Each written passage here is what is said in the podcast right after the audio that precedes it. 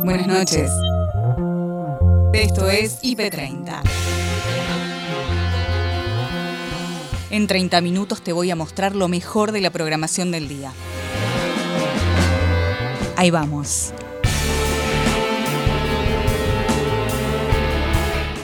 En el IP30 de hoy, con perfil empresarial, insta a la participación en el Congreso. Es tener una mirada como empresaria capaz, eh, algo diferente a la que pueden tener otros empresarios que, no, no, tienen estos roces con los temas que tienen que ver con la política, de cómo es la construcción de lo colectivo, de qué hacemos con la cosa pública que es de todos y cómo la administramos y demás.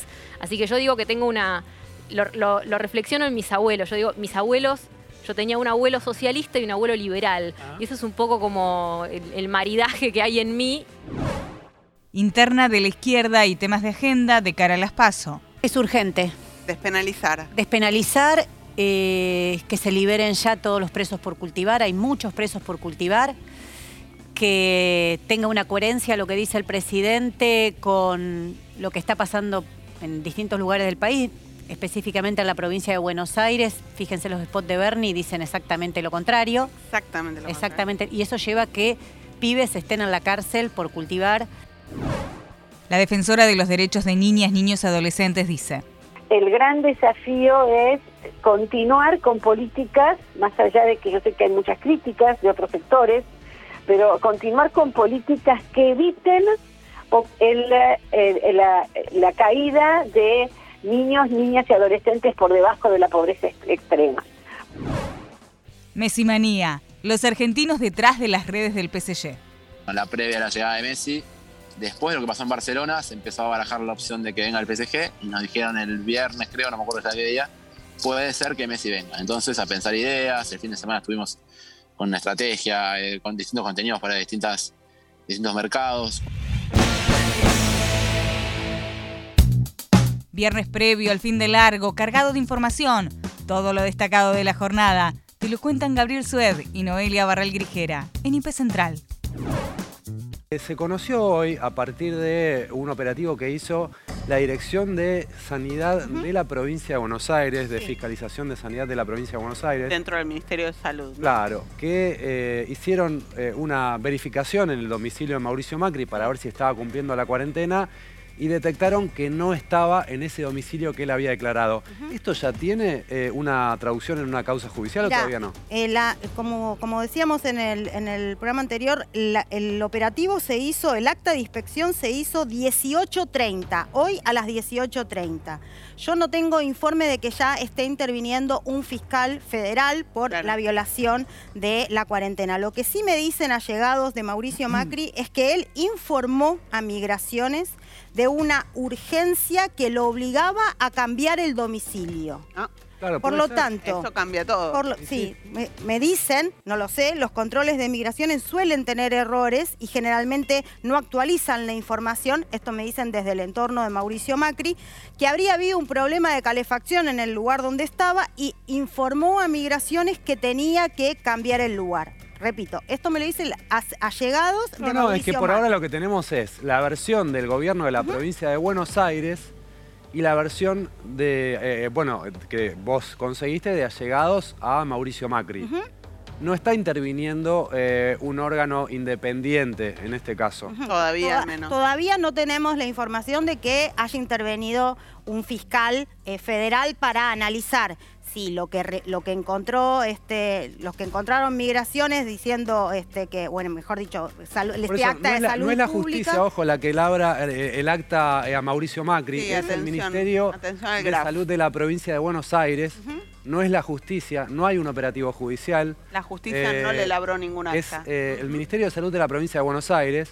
Por eso hay que ver finalmente cuál es la explicación. Esto obviamente con este acta seguramente estas autoridades irán a la justicia, lo llevarán para informarle que esta persona o el expresidente Mauricio Macri no estaba en el lugar donde ellos tenían registrado que debía estar y por eso pedirán en todo caso que se investigue. Pero bueno, habrá que, que también mensurar esta explicación que están dando desde el entorno de Mauricio Macri para saber si eh, se digamos, existe un delito o no con esta disposición que debía cumplir, con este aislamiento que debía cumplir una vez llegado al país. Al gobierno le viene como anillo al dedo esta discusión. Claramente, por supuesto.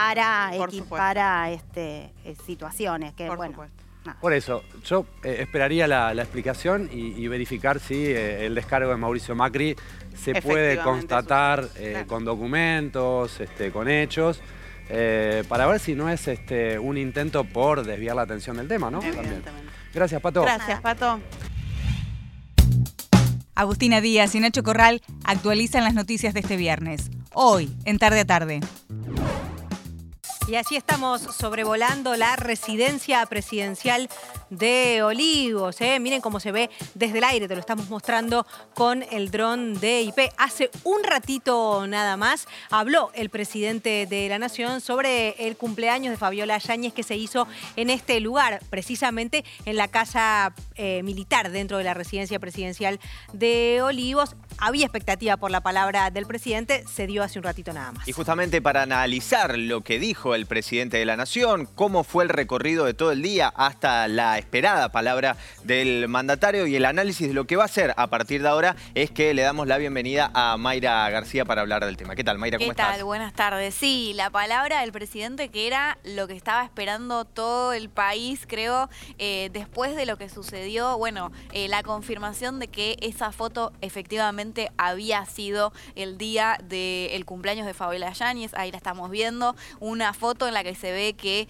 hay una reunión de una decena de personas con, eh, bueno, sin distancia social, ¿no? Eh, en un momento en el que estaba estrictamente prohibido por una decisión del Poder Ejecutivo, precisamente, eh, realizar cualquier encuentro social en un menos, menos, en ningún lado se permitía en ese momento, pero menos en un lugar cerrado. Así que se esperaba la palabra del presidente a la mañana, ya el jefe de gabinete de Santiago Cafiero había dado algunas explicaciones, hablaron otros ministros, incluso un rato antes del acto en Olavarría del presidente habló la primera candidata a diputada nacional del Frente de Todos en Buenos Aires, Victoria Tolosa Paz, también dijo es un error, eh, hay que pedir disculpas y después el presidente, ¿no? Que hace un ratito habló desde Olavarría y esto fue lo que dijo cuando pidió disculpas.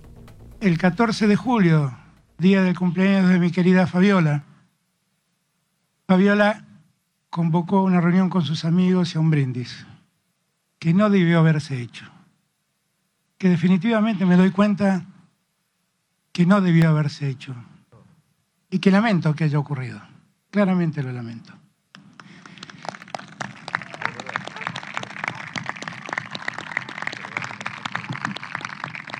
y que, y que mirado en retrospectiva debía haber tenido más cuidados, que evidentemente no los tuve. Hoy Santiago Cafiero a la mañana explicó esto, que pasó, que todos lo supieron porque nosotros lo contamos, ¿eh?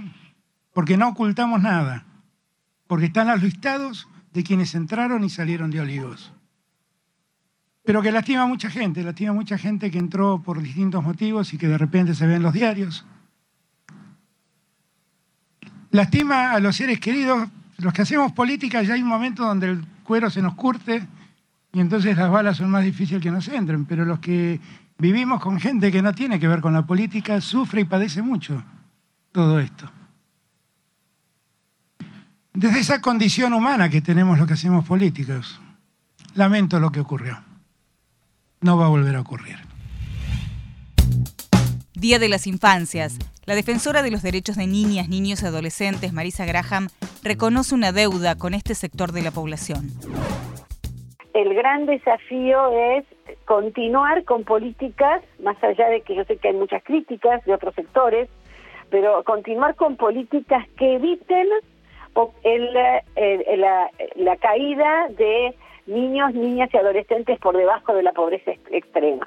Nosotros creemos que el IFE en su momento, el alimentar ahora, no solo yo, nosotros, sino también es la conclusión que sacan estos estudios que acabo de nombrar, este, generaron que se desacelerara la caída de niños y niñas bajo la línea de pobreza. Eso no nos deja tranquilos de ninguna manera, pero no queremos que eh, nos dejen de sostenerse esas políticas. Estamos de acuerdo con que lo mejor que le puede pasar a una nena, a un nene, es que su mamá y su papá tengan trabajo y trabajo decente y que, que en ese salario puedan darle, ofrecerle cuidados y una vida digna a sus hijos e hijas e hijes. Pero la verdad que este, mientras tanto esto se recupera, producto de la crisis económica a partir del 2018, pero también producto acentuado por la crisis de la pandemia, eh, mientras eso sucede, nosotros pretendemos sostener algunas políticas de apoyo en el ingreso familiar. Y por otro lado, seguir aumentando, como se viene haciendo a partir del decreto 840, por un informe que nosotros le presentamos tanto al ministro Arroyo como al jefe de gabinete en su momento, la cobertura de la asignación universal por hijo, porque hay que recordarle a muchas personas que confunden, y gracias por llamarme porque me dan la posibilidad de decirlo, confunden la asignación universal por hijo con un plan o un programa. La asignación universal es el derecho que por el artículo 26 de la Convención sobre los Derechos del Niño tienen todas las personas menores de edad la seguridad social. Y nosotros apenas empecemos a salir de este flagelo mundial, vamos a seguir insistiendo vamos a colocar sobre la mesa el debate de una renta básica, por lo menos para infantil, que cubra a chicos, chicas, nenas, nenes desde su nacimiento hasta los 17 años. Marisa, eh, recién mencionaba a la asignación universal por hijo. Ayer nosotros en nuestro canal cubrimos dos alternativas. Por un lado, el relanzamiento del plan Juana Manso, el ex Conectar Igualdad. Transmitimos desde una fábrica donde se estaban produciendo computadoras que van a ser entregadas directamente a los alumnos y no a las escuelas. Por la tarde se presentó un plan que viene a suceder a el plan Cunita. Vemos distintas iniciativas eh, en esa dirección. Hoy por hoy, y teniendo en cuenta eh, lo, que, lo que decía, ¿no? que eh, la infancia y la adolescencia es el segmento social más vulnerable ante la pobreza en la Argentina, ¿qué otra medida urgente deberíamos tomar como para llegar a fin de año con unos números un poco más alentadores? Bueno, a ver, eh, nosotros tenemos cuatro ejes importantes que tenemos que cuidar este, profundamente o, muy seriamente. Uno es el tema de la seguridad alimentaria. La seguridad alimentaria con la tarjeta alimentar, es cierto que aumentó la cobertura de un millón y medio de chicos a dos millones y medio. Eso es importante porque ataca el problema del acceso al alimento. Pero no logramos con la tarjeta alimentar este, por lo menos esa es la perspectiva que nosotros tenemos, no logramos que el alimento al que se accede cubra una canasta este, más nutritiva y más proteica, ¿no? Carolina Castro, precandidata a diputada nacional, pasó por Redacción IP. Es tener una mirada como empresaria capaz... Eh algo diferente a la que pueden tener otros empresarios que, no, tienen estos roces con los temas que tienen que ver con la política, de cómo es la construcción de lo colectivo, de qué hacemos con la cosa pública que es de todos y cómo la administramos y demás. Así que yo digo que tengo una... lo reflexiono en mis abuelos. Yo digo, mis abuelos yo tenía un abuelo socialista y un abuelo liberal. Ah. Y eso es un poco como el, maridaje que hay en mí y creo que la UBA colaboró en ese maridaje. Ahora, ¿cómo, lo, cómo digamos, uno que sigue los temas eh, sindicales empresarios, viene siguiendo tus movimientos? Yo me acuerdo eh, un coloquio de idea de Mar del Plata donde vos hablaste del rol del Estado en una tribuna que la verdad que estaba poco acostumbrada a eso y tiene pocas veces eh, ovejas negras que planteen otras cuestiones, y vos la planteaste. ¿Cómo recibió el, establishment y la Unión Industrial la candidatura tuya a Muy bien, creo que, creo que el, empresariado, el mundo pyme, se da cuenta de que tenemos que participar desde un lugar capaz un poco más activo que simplemente el eh, contar lo que pasa mal, ¿no? lo que está mal, lo que no funciona. Eh, y yo siempre digo, el Congreso, que es un ámbito de representación eh, del pueblo y demás, tiene una muy buena participación del mundo del trabajo a través del sindicalismo. Y yo celebro eso, a mí me parece que está muy bien.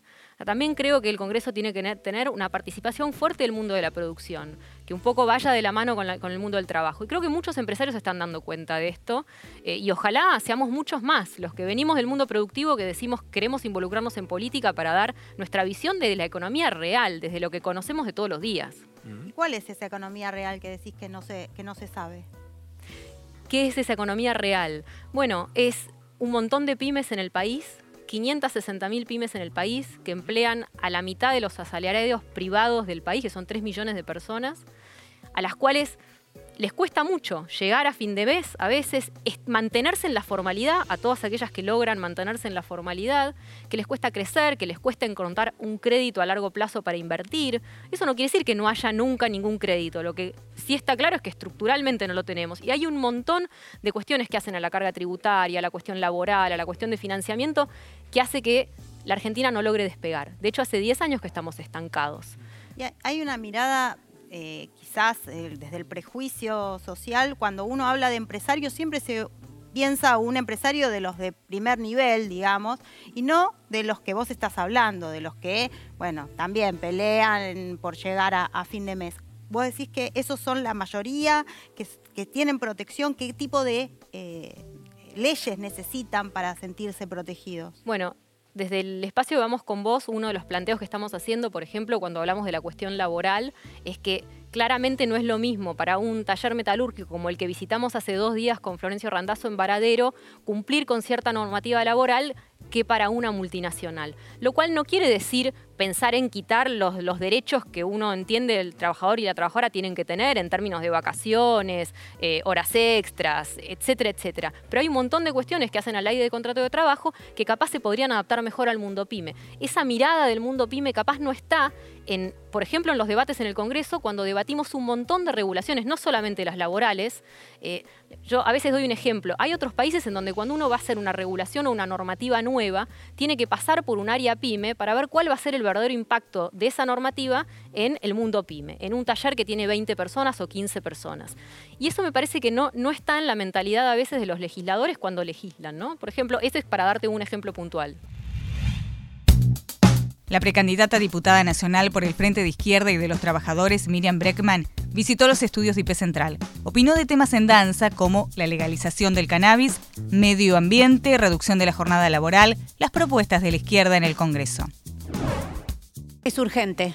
Despenalizar. Despenalizar, eh, que se liberen ya todos los presos por cultivar. Hay muchos presos por cultivar que tenga una coherencia lo que dice el presidente con lo que está pasando en distintos lugares del país, específicamente en la provincia de Buenos Aires. Fíjense los spots de Bernie dicen exactamente lo contrario. Exactamente lo exactamente, Y eso lleva a que pibes estén en la cárcel por cultivar.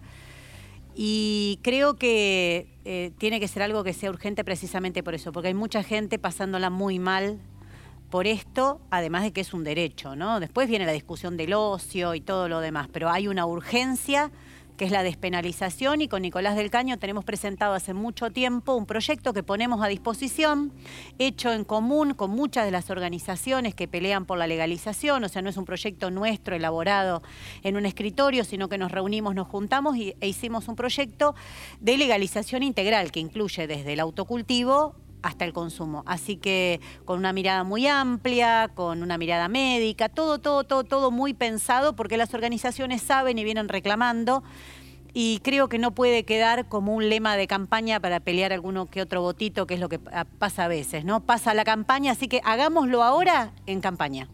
Miriam, en un escenario cada vez más polarizado, donde ya se va afianzando un bico coalicionismo. coalicionismo. Me tiene una difícil. Es difícil. Eh, ¿Cuál es el mensaje del Frente de Izquierda para intentar eh, irrumpir en la campaña y que este, bueno, sea, sean un, actor más escuchado? ¿Qué tienen para decir?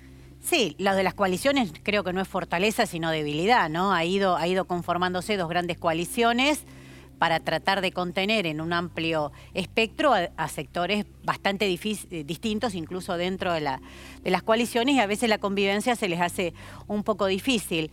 Eh, la izquierda creo que tiene una, una, postura clara, nosotros lo hemos tratado de explicar de una manera sencilla en estas elecciones, diciendo que queremos plantarnos como una tercera fuerza política y social en toda la Argentina, porque nos presentamos en todo el país, ya hubo elecciones en Misiones con buenos resultados, en Jujuy también con muy buenos resultados, y el Frente de Izquierda ahora se presenta en estas elecciones nacionales en 23 distritos, solo nos falta uno de toda la Argentina y trayendo algunas discusiones que creo que son las que corresponde que traiga la izquierda, como por ejemplo cómo se hace para generar trabajo genuino. Creo que hay que romper con esta discusión de gestión de la pobreza que lleva que entre Cambiemos y el peronismo se acusen, pero vos tuviste tanto de, de desocupación, pero vos, con vos cerraron tantas fábricas, pero en la pandemia cerraron.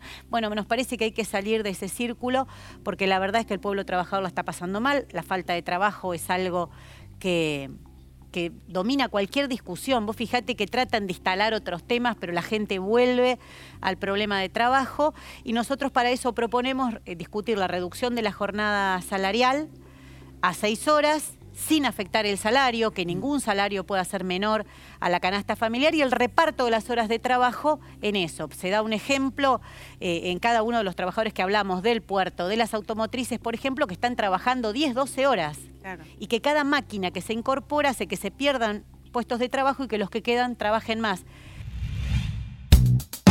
Messi Manía, Pia y Lean charlaron con quien maneja las redes del PSG y son argentinos. Tomás Marcó del Pont con detalles imperdibles. La previa a la llegada de Messi, después de lo que pasó en Barcelona, se empezó a barajar la opción de que venga el PSG y nos dijeron el viernes, creo, no me acuerdo qué día, puede ser que Messi venga. Entonces, a pensar ideas, el fin de semana estuvimos con una estrategia, eh, con distintos contenidos para distintas, distintos mercados, con qué vamos acá, qué, tenemos que demostrar. Bueno, hicimos una, tenemos un equipo de diseño y video en la agencia muy, muy bueno. Eh, nos hicieron una placa que hicimos del Monumento a la Bandera, eh, con Messi de chiquito y la Torre Eiffel con Messi ahora, que bueno, la verdad que le, fue muy bien y quedó muy linda. Entonces pensar distintas ideas, bueno, algunos videos que, que hicimos ahí que ustedes vieron, que decimos con el club. Nosotros más que nada propusimos ideas en un par de videos de esos. Y ahora, mañana iremos al parque también, tenemos a hacer contenido desde ahí. Eh, hicimos lo de Ibai, que lo de Ibai fue gigante. Eh, increíble lo que logramos con Ibai. Mm. Eh, todavía no caemos. Nadie cae, ni, él mismo cae, Tomás. Nada, es que agarro llevado a Ibai y él, él tampoco caía. Pero también una gran gestión. Hoy en día Ibai es número uno o sea, de digital lo que está pasando. Él hace todas las entrevistas a todos los jugadores. No, no sé si es tanto periodismo, bueno, es, es un tema que está tocando mucho no solo en Argentina, en muchos lugares, una mini grieta que se armó entre el periodismo más tradicional y lo que está sucediendo con las redes sociales. Vos que sos colega, vos que sos colega, sabés que ni antes era lo viejo, ni esto es lo nuevo. El periodismo es periodismo. Totalmente. Y, bienvenido, bienvenido que haya gente como Ibai que pueda transmitir. Tommy, como argento, a ver, vos estás ahí manejando la situación. Hay dos cosas que me enloquecieron. La primera fue la presentación, la primera cuando ponen el mate, ah. ponen la bandera de Rosario, todos los detalles. ¿Cómo hacen? Se juntan y dicen, bueno, porque no hubo un detalle al azar que dejar. El tango también. El tango, la bandera argentina en el medio de Mbappé y Neymar. Digo, ¿cómo, cómo, lo cranearon? ¿Son un equipo de cuántas personas? No, porque ahí también está todo el equipo de PSG de Francia. Ese, video fue más global. Y nosotros vamos tirando ideas para cada fecha. Nosotros siempre hacemos content plan para todo el año. Entonces, para siempre, para cada fecha vamos proponiendo, no sé, el Día del Niño, que es el domingo. Hicimos un diseño muy bueno enfocado en Argentina, así para distintas cosas. Entonces, ellos, ellos la saben. La bandera de Rosario la pusieron ellos. Me sorprendió un montonazo. Muy bueno ese detalle. Que muy poca gente se dio cuenta. Y después, eh, no me acuerdo quién la subió a las redes y dije, wow, ¿cómo se dieron cuenta? El equipo de acá trabaja muy bien, acá en Francia. Muy, muy bien. Mm. Son buenísimos, la verdad que nos reciben con toda la onda. Eh, nos ayudan en todo, eh, re. La verdad que el lunes llegamos, tuvimos reunión con todo el equipo de acá y nosotros ya habíamos mandado ideas, ellos tenían ideas y fuimos diciendo, bueno, acá qué hacemos, contemplan y, así va saliendo. Che, Tommy, ¿y cómo lo notaste a Leo? Porque acá se lo nota feliz, estamos en Argentina a millones de kilómetros, pero la verdad que viéndolo, él está contento, está como tranquilo, un poco eh, en su momento enfocado por todas las entrevistas que dio, pero ahora que volvió a jugar a la pelota, ¿cómo lo notaste en todo lo que fue el periplo desde la llegada con la familia hasta este segundo día de entrenamiento? Lo vi muy feliz acá, lo vi, la verdad que lo vi muy feliz. Desde que llegó eh, la presentación, que estuvimos ahí, eh, se lo vio muy contento, con muchas ganas de arrancar. Eh, yo personalmente cuando escuché la conferencia de prensa, que fue muy triste el jueves pasado en Barcelona, y después cuando terminó sentí que como dijo, bueno, listo, le dando un cierre a este, este proceso, arranco uno nuevo. Me acuerdo de los últimos minutos de la conferencia de prensa, él se reía en Barcelona. Como que lo asumió un poco, por más el dolor que le, que le provoque la salida. Y ya lleva acá muy contento, con muchas ganas, ya se entrenó, eh, todavía va a faltar para jugar porque él hace más de un mes que, no compite después de, bueno, de la Copa América, ¿no? Y se le vienen eliminatorias en tres semanas, así que como dijo Pochettino, irá paso a paso, pero se lo vio muy contento. La periodista y directora de Página 12, Nora Beiras, repasó junto a Nico tapas que hacen historia, una colección con los distintos periodos presidenciales desde el retorno de la democracia en Argentina. Imperdible. Es una edición de Editorial Octubre, eh, como vos bien decís, con tapa dura, con muy buena impresión, y que va recopilando la historia de la democracia en la Argentina, se puede decir, porque como bien decías, el diario empezó en 1987, en los sol- últimos dos años del gobierno de Alfonsín, este primer tomo es una síntesis de esos primeros dos años, de esos primeros, de esos últimos dos años del gobierno de Alfonsín. Y la verdad que es un recorrido que te permite, con las tapas del diario, que son icónicas, porque como también decías, el diario fue un- una ruptura con lo que era la tradición del periodismo gráfico en la Argentina hace 34 años. Y en estas tapas uno hace un pantallazo de lo que es la historia argentina reciente, ¿no? Y la verdad que por un lado, eh, ayer comentábamos con Hugo Soriani, que fue el editor de este, de, este, de esta idea, que la tuvo originariamente Gisela Marciota, hablando de por qué no hacen una colección de tapas con los distintos gobiernos, y surgió la idea en la cual trabajaron muchas chicas, muchas redactoras del diario en la edición, en la selección de estas tapas. Y la verdad que hablando con Hugo le decía, mira, la verdad, eh, uno mira el diario, y el libro, y tiene para mí dos sensaciones. Por un lado, alivio. Alivio en el sentido de decir, bueno, ya los militares no son los protagonistas de la, de la política en la Argentina. Es decir, los dos últimos años de Alfonsín, pensemos que había... no, el diario empezó después del Semana Santa del Claro. 87. Digamos, el diario ya fue testigo de la sanción de punto final y obediencia debida, que fueron dos eh, momentos realmente de mucha crisis en cuanto a lo que se esperaba después del juicio a las juntas. Pero las rebeliones carapintadas obligaron a una negociación en ese momento que fue muy criticada por todo el espectro que representaba ya página 12, pero a la luz de los años se ve lo mucho que había avanzado, si se quiere, el gobierno de Alfonsín con la CONADEP y con el juicio a las juntas, más allá de las limitaciones. Ahora, los militares eran permanentemente protagonistas. Hoy en día, 34 años después, esto, por suerte en la Argentina, se mu- muestra que se ha evolucionado mucho. Ahora, por otro lado, también te provoca cierta angustia porque hay problemas que son continuos Endémicos. endémicos y que vos ves, ¿Ves bueno, títulos del 87? Sí, podrían ser de ayer. podrían ser de ayer. La deuda, la inflación, los problemas de desigualdad, eh, son realmente patrones mojones de la democracia en la Argentina que lamentablemente ha habido momentos en los que se había avanzado y retrocesos que hemos visto y seguimos padeciendo, que se han profundizado en los últimos cuatro años del gobierno de, de Mauricio Macri y la pandemia ha puesto como un, un cinturón que impide realmente tratar de revertir esto en un tiempo que todos esperábamos que fuera más rápido. Pero es, es realmente un pantallazo por la, por la historia argentina que es muy interesante y es también el desafío cotidiano del diario, ¿no? de hacer una tapa que rompa con la solemnidad, que entretenga, que informe y que marque la línea editorial del diario. Antes de irnos, los dejamos con Noé y Gaby que presentan todas las voces. Políticos en campaña, todo vale, desde un pasito de baile, una chicana al pasar, un no soy rencorosa pero memoriosa y te canto las 40 peronista ante todo. A ver, a ver. Arranquemos por la de Martín Tetaz, eh, precandidato a diputado en la lista de María Eugenia Vidal, que le vienen preguntando sobre el gobierno de Mauricio Macri. Claro, él como que no se quiere hacer cargo, eh, pero tampoco puede ser una crítica tan feroz, y encontró esta fórmula, comparar al gobierno de Mauricio Macri con una canción. A ver.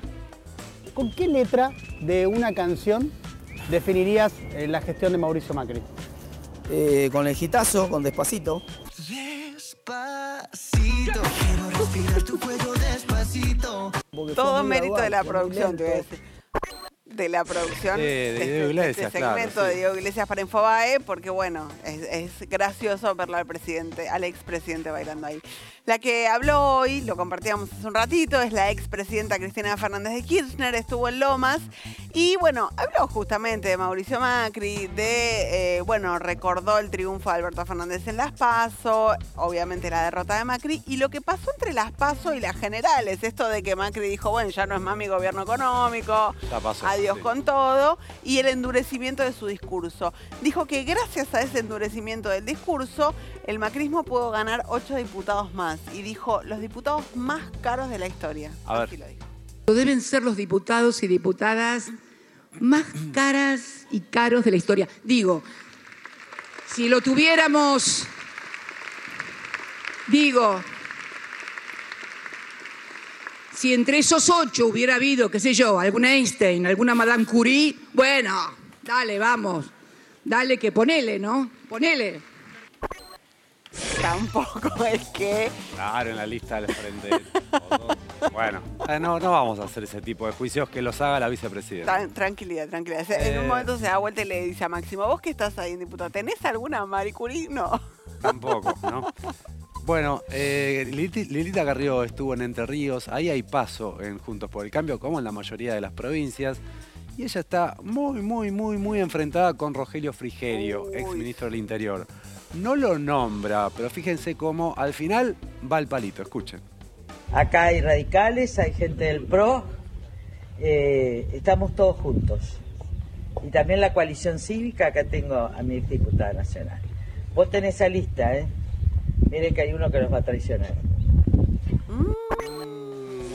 Ay, ay, ay. Que por eso está tranquila la interna Juntos Sí, por el sí, Cambio. Está bien, pero Carrió, viste, va armando líos, va a la provincia de Buenos Aires, se pelea con Manes, va a Ríos y se pelea con eh, Rogelio Frigerio, Frigerio. Va de gira, la gira de las peleas. Otro que está en Juntos por el Cambio y que no se guardó nada es Miguel Pichetto, que está indignadísimo, indignadísimo con su propio espacio político. Escúchenlo. ¿Qué expresa Junto por el Cambio? Eh, ¿Estarán pensando los asesores de, de publicidad a ver qué, qué van a decir para el buenismo como categoría? Porque es una categoría totalmente imbécil de la Ah, política donde si no decís nada la pasás bien y la gente te vota igual. Bueno, está bien, alguien que diga algo, siempre estoy a favor. Y sí, por supuesto. Y hasta acá llegamos por hoy. Acordate que podés ver las notas completas en nuestro sitio www.ip.digital y en nuestro canal de YouTube, búscanos como IP Noticias y suscríbete. Hasta la próxima. Buenas noches.